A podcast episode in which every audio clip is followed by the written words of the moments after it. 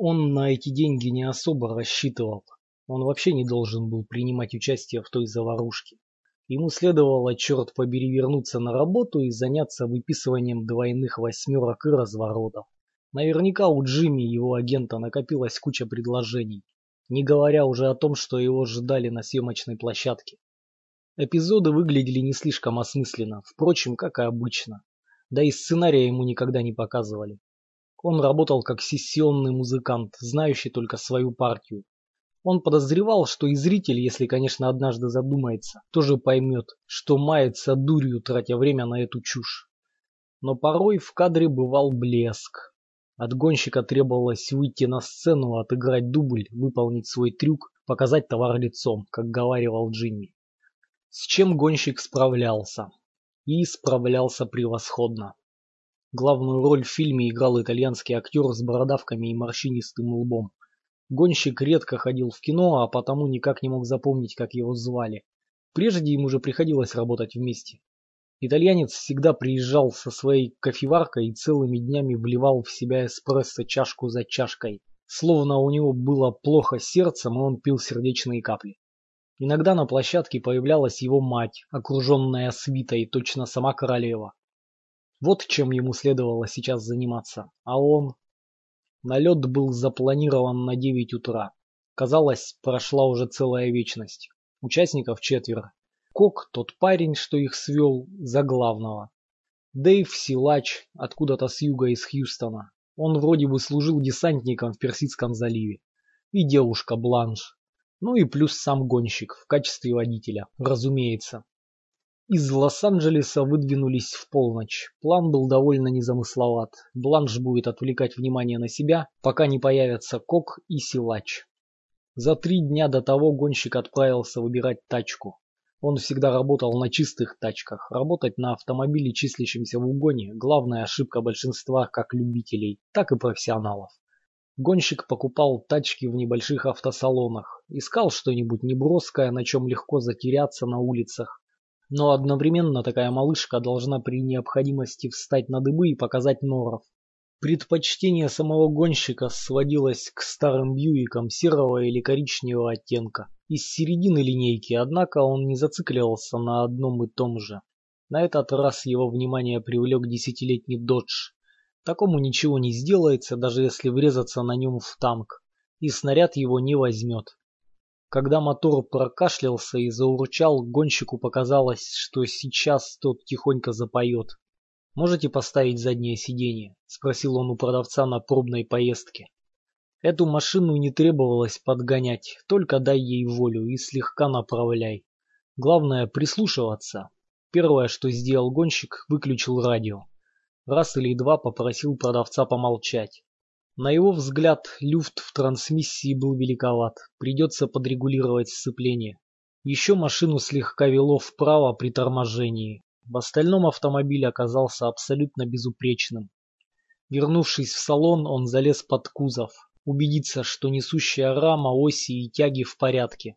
Потом напомнил о заднем сиденье. «Сейчас установим», Гонщик расплатился наличными и пригнал машину в одну из мастерских, которыми всегда пользовался. Там над ней поработают, поставят новые покрышки, сменят масло, подтянут ремни, отрегулируют движок и отгонят в тенек на денек. До той поры, пока не придет время отправиться на дело. На завтра гонщику нужно было явиться на съемки к шести утра, что на голливудском языке означало где-то в районе восьми. Второй помощник режиссера настаивал на первом дубле. Чего он артачится, за что ему деньги платят? Но гонщик хотел сделать пробный парагон. Ему дали «Шевроле» 58 -го года цвета морской волны. На вид машина была картинка, но ездила как колымага. В первый раз гонщик заехал на полметра за последнюю метку. «Вполне терпимо», — заметил второй помощник режиссера. «Не для меня», — отозвался гонщик. Вся сцена занимает две минуты в двухчасовом фильме, и так сойдет. Тогда наймите другого, сказал ему гонщик. Полистайте телефонный справочник, отыщите водителя и снимайте с ним кино. Зато вторая попытка прошла как по маслу. Гонщик не спеша набрал скорость, оттолкнулся от пандуса, поставил машину на два колеса и, проведя ее вдоль проулка, снова опустился на четыре, выполнив разворот и оказавшись лицом к тому месту, откуда приехал. При монтаже пандус вырежут, а проулок будет выглядеть намного длиннее, чем на самом деле. Съемочная группа зааплодировала. На сегодня у гонщика была запланирована еще одна сцена – прогон навстречу движению по магистрали. К тому моменту, как бригада закончила наладку, это всегда было самой сложной частью съемок. Времени было почти два часа. Водителю удалось выполнить трюк с первой попытки. 23 минуты третьего, и он свободен всю оставшуюся часть дня. На Пико гонщик зашел в мексиканский кинотеатр, сдвоенный сеанс, неспешно выпил пару кружек пива в ближайшем баре, вежливо побеседовав с соседом по стойке. Затем поужинал в сальвадорском ресторанчике, который располагался на той же улочке, что и его квартира. Заказал рис с креветками, тортилью с отменной бобовой подливой и салат из огурцов, редиса и помидоров. Так он убил большую часть вечера, достигнув цели, к которой обычно стремился, когда не был занят делами. Но даже приняв ванну и выпив стаканчик виски, так и не смог заснуть. Гонщик точно знал, было что-то, на что ему следовало обратить внимание, а он этого не сделал, упустил.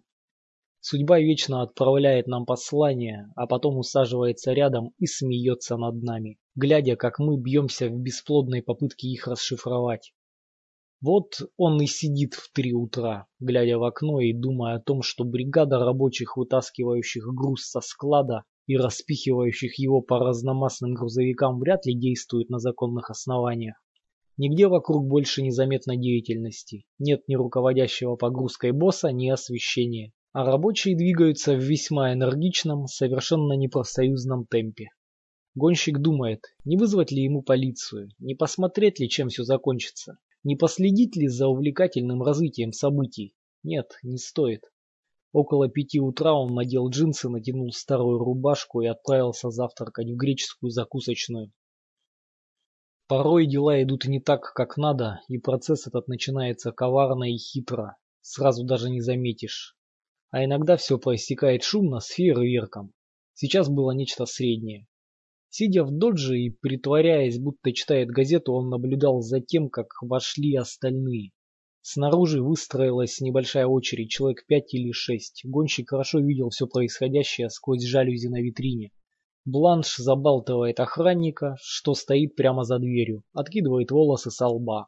Остальные двое осматриваются по сторонам, готовые мгновенно выхватить стволы. Все улыбаются, пока. Гонщик продолжал наблюдать. На низкой кирпичной ограде напротив магазина, подтянув колени кверху, словно кузнечик, и силясь отдышаться, сидит какой-то старик. Двое ребятишек лет по двенадцать катаются на роликовых досках по тротуару напротив. Вереницы обычных мужчин и женщин с уже усталым видом спешат на работу, вцепившись в свои портфели и сумочки. Привлекательная, хорошо одетая женщина лет сорока выгуливает собаку-боксера, по обе стороны псовой пасти свисают липкие слюни. Чуть дальше мускулистый латиноамериканец сгружает ящики с овощами с припаркованного во втором ряду пикапа и вносит их в восточный ресторанчик. В узком переулке через три магазина отсюда стоит «Шевроле». Гонщик мгновенно напрягся. Ощущение было такое, что он смотрится в зеркало. Машина внутри водила. Глаза бегают из стороны в сторону, вверх-вниз. Совершенно не вписывается в обстановку и ни единой причины, по которой эта машина должна стоять там, где сейчас стоит. Тут его внимание привлекло резкое движение внутри магазина. Все произошло стремительно, мозаика соберется в сознании позднее. Он заметил, как силач повернулся к Бланш, судя по движению губ, сказал ей что-то. Потом гонщик увидел, как силач падает, в то время как Бланш выхватывает пистолет и стреляет, прежде чем упасть на пол самой. Кок, тот, кто все спланировал, целится в нее чуть не в упор, Гонщик все еще думал, какого хрена, когда Бланш вылетела из магазина с сумкой денег и закинула ее на новенькое заднее сиденье. «Гони!» И он погнал. Рванул с места, играя педалями газа и тормоза, проскользнул между грузовиком Федерал Экспресс и Вольво, за задним стеклом которого редком устроились дюжины две кукол, а на номерном знаке было выведено «Звездолет Урса». И не испытал ни тени удивления, увидев, что «Шевроле» спокойно тронулся следом, в то время как «Вольво» влетел в стоявшие на тротуаре мусорные баки у магазинчика грамзаписей. Да, не лучшая встреча ожидает здесь астронавтов. Жители этой планеты неприветливы.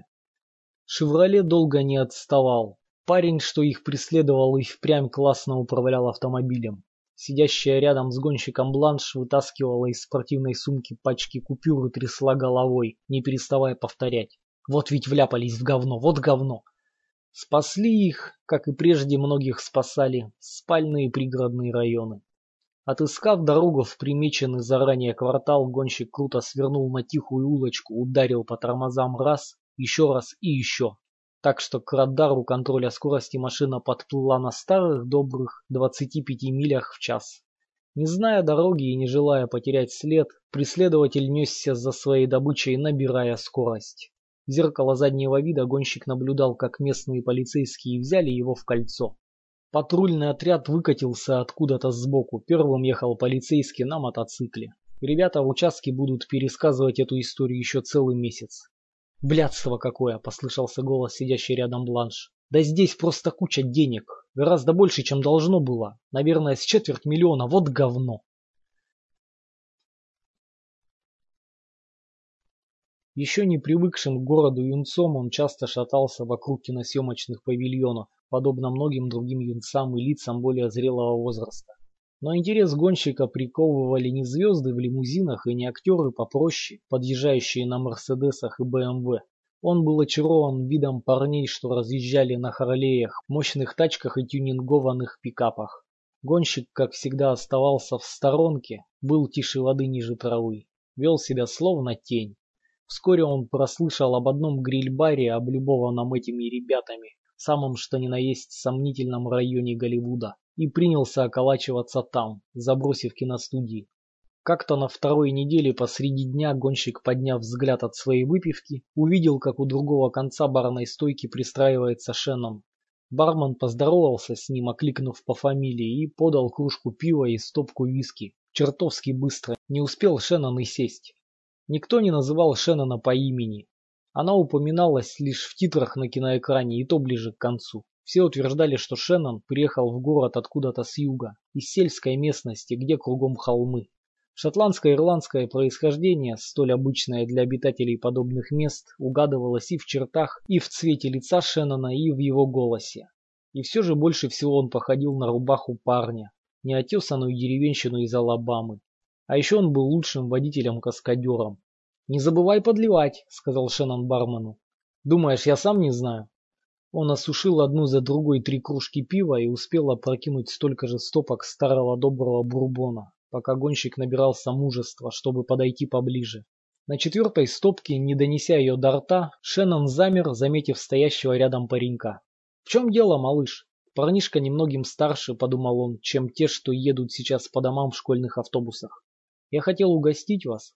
«Неужели?» Шеннон опрокинул следующую стопку и аккуратно поставил стаканчик на стойку. Да у тебя на башмаках подметок-то почти не осталось. Одежда выглядит не намного лучше, и держу пари, этот рюкзак за плечами едва ли не единственное, что у тебя есть. По-моему, с мылом ты не дружишь и, наверное, не ел последний день-два. Ну что, я прав?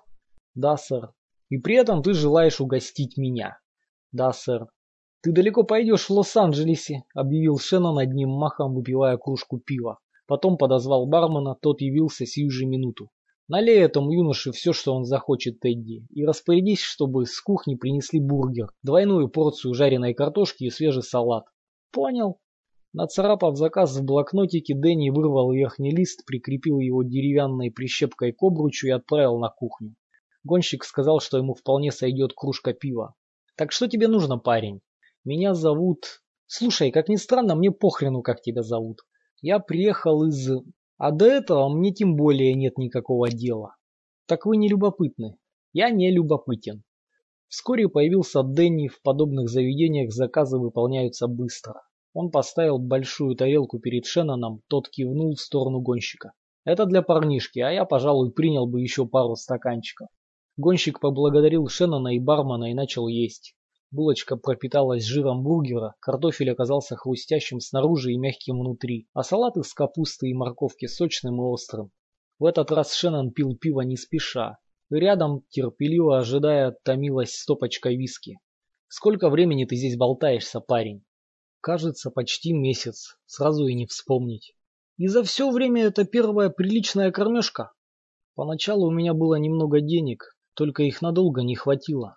В этом городе так всегда, почти со всеми. Шеннон пригубил виски. И завтра, и послезавтра ты будешь испытывать тот же голод, что мучил тебя 10 минут назад. Что ты тогда станешь делать? Гоп-стопить туристов ради нескольких баксов и туристских чеков, которые ты никогда не сможешь обналичить? Или бомбить ночные магазинчики? Но в этом деле есть свои профессионалы. Я хорошо разбираюсь в машинах. А, так вот оно что. Хороший автомеханик повсюду найдет работу. Не то чтобы он не мог этим заняться, сказал гонщик. В моторах он разбирается, но в чем он действительно разбирается и, возможно, лучше других, так это в скорости. Допивавший виски Шеннон прыснул. Сколько воды утекло с тех пор, как я испытывал подобное ощущение? Чувствуешь себя независимым, думаешь, что можешь достать до звезд. Ты и впрямь так в себе уверен, малыш? Гонщик кивнул в ответ. Хорошо, ты хочешь здесь выжить, ты даже надеешься на то, что сумеешь здесь выжить, и на то, что тебя не сожрут, не облапошат, не доведут до черты. Черт подери, тебе лучше быть в себе уверенным. Шеннон допил пиво, заплатил по счету и осведомился, не хочет ли гонщик пойти с ним. Распечатав купленный у Эдди блок из шести банок пива, они с полчаса колесили по дорогам, прежде чем Шеннон наконец перевалил на своем комара через невысокий хребет и поехал вниз по склону к системе дренажных каналов. Гонщик огляделся. По правде говоря, пейзаж чем-то напоминал пустыню Саннору, где он учился водить на древнем форде мистера Смита. Голая равнина, лабиринт брошенных хозяйственных тележек, мешков мусора и автомобильных покрышек не так уж отличалась от кактусов и низкорослого кустарника, среди которых он учился маневрировать на машине. Шеннон резко затормозил и, не заглушив мотора, вышел из машины.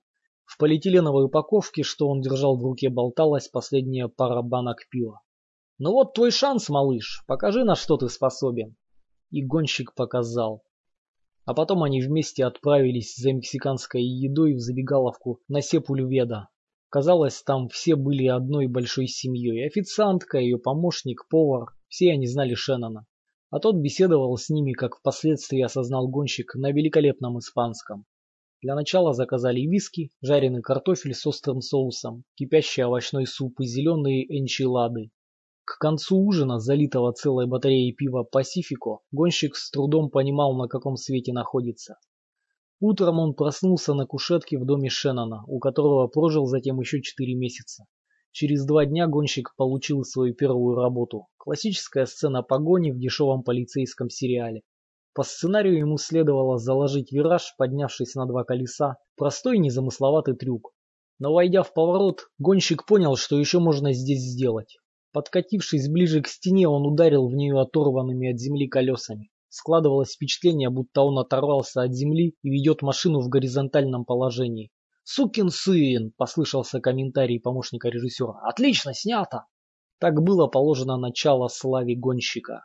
Спрятавшись в тени трейлера, Шеннон улыбался. «Вот это мой мальчик!» Сам Шеннон принимал участие в съемках одного блокбастера неподалеку, в четырех павильонах отсюда, и в перерыв заглянул проверить, как идут дела у малыша. Дела у малыша шли отлично, и через 10 месяцев они шли также отлично, пока в один прекрасный день на совершенно обычной репетиции, при выполнении трюка, который Шеннон проделывал сотню раз, его машина не вылетела через край каньона, вдоль которого ехала, и, рухнув с высоты 100 метров и дважды перекувырнувшись, не остановилась, раскачиваясь на крыше, словно опрокинувшийся на спину жук. Камеры запечатлели всю сцену.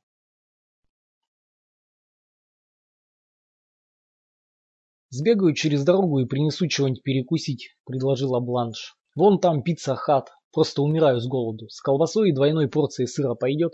«Конечно», — отозвался гонщик, стоя у одного из окон с рамой на алюминиевых рельсах, по-видимому, неотъемлемого атрибута всех мотелей. В левом нижнем углу рамы была щель. Чувствовалось, как с улицы в комнату теплой струей вливается воздух. Они сняли номер с балконом на втором этаже с окнами по фасаду, то есть на стоянку шириной в 20 метров, что отделяло мотель от трассы. К мотелю вели отдельные въезды. Первый начинался от перекрестка сразу за парковкой, второй был чуть дальше по улице. Оказавшись в незнакомой квартире, баре, ресторане или в новом городке, следует проверить пути к отступлению. Перед тем вымотанной дорогой, еще дрожащие от нервного напряжения и слишком долгого путешествия в машине, они смотрели по телевизору приключенческий фильм.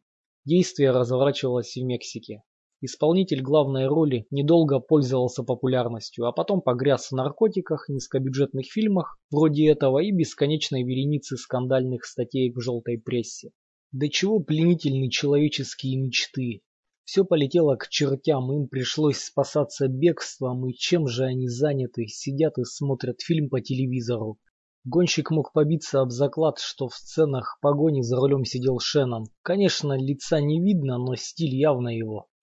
Это наверняка бланш, думал гонщик, стоя у окна. Иначе каким образом на той стоянке мог оказаться «Шевроле»? Бланш тем временем извлекла из косметички зубную щетку и направилась в ванную. Он услышал ее вскрик. Что за... Тут же глухое бухание дробовика. Гонщик влетел в ванную, едва не споткнувшись о тело Бланш. Увидел человека в окне, поскользнулся в луже крови и рухнул на душевую кабину вдребезги разбив стеклянную дверь и распоров руку. Застрявший в оконной раме незнакомец все еще пытался освободиться. Теперь он снова поднял ружье и дрожащими руками наводил его на гонщика. Тот, не раздумывая, схватил кусок разбитого стекла и швырнул в незнакомца, угодив ему прямо в лоб. Кровь залила глаза мужчины, он уронил дробовик, взгляд гонщика упал на лежавшую на раковине бритву. Ею он и перерезал ему горло. Второй нападавший пытался выбить входную дверь. Так вот что за звук, монотонный, громыхающий, все это время слышал гонщик. Дверь поддалась в тот самый миг, когда гонщик вернулся в комнату, успев перезарядить дробовик. Ну и отдача. Рука, прорезанная чуть не до кости, машинально дернулась от невыносимой боли, хотя гонщик, заметьте, не жаловался. Сидя в номере мотеля к северу от Финикса, Привалившись спиной к стене, гонщик смотрел, как кровь, растекаясь, подступает к нему все ближе и ближе. С шоссе доносились звуки машин. В соседнем номере кто-то плакал. Гонщик заметил, что задерживает дыхание, прислушиваясь к воображаемому, но почти неизбежному вою полицейских сирен, топоту по лестнице, стуку в дверь. И вдохнул спертого воздуха, смешанного с запахом крови, пороха, говна и страха. Неоновый отсвет играл на лице высокого бледного человека, того, что лежал у двери. Из крана в ванной капала вода. Раздавался еще какой-то звук, постукивающий, дробный. В конце концов гонщик догадался. Это его собственная рука, непроизвольно дергаясь, костяшками пальцев отбивает дробь по полу. Потом звуки замерли. Рука потеряла чувствительность, перестала двигаться. Обвисла, словно не имела к нему никакого отношения, как ботинок, который был нужен, а потом износился, и пришлось выкинуть его на свалку. Гонщик попытался пошевелить пальцами, никакой реакции. Ладно, рукой он займется позже. А вдруг это все, подумал гонщик, глядя на приоткрытую дверь. А вдруг больше никто не придет? Может быть, трех трупов достаточно?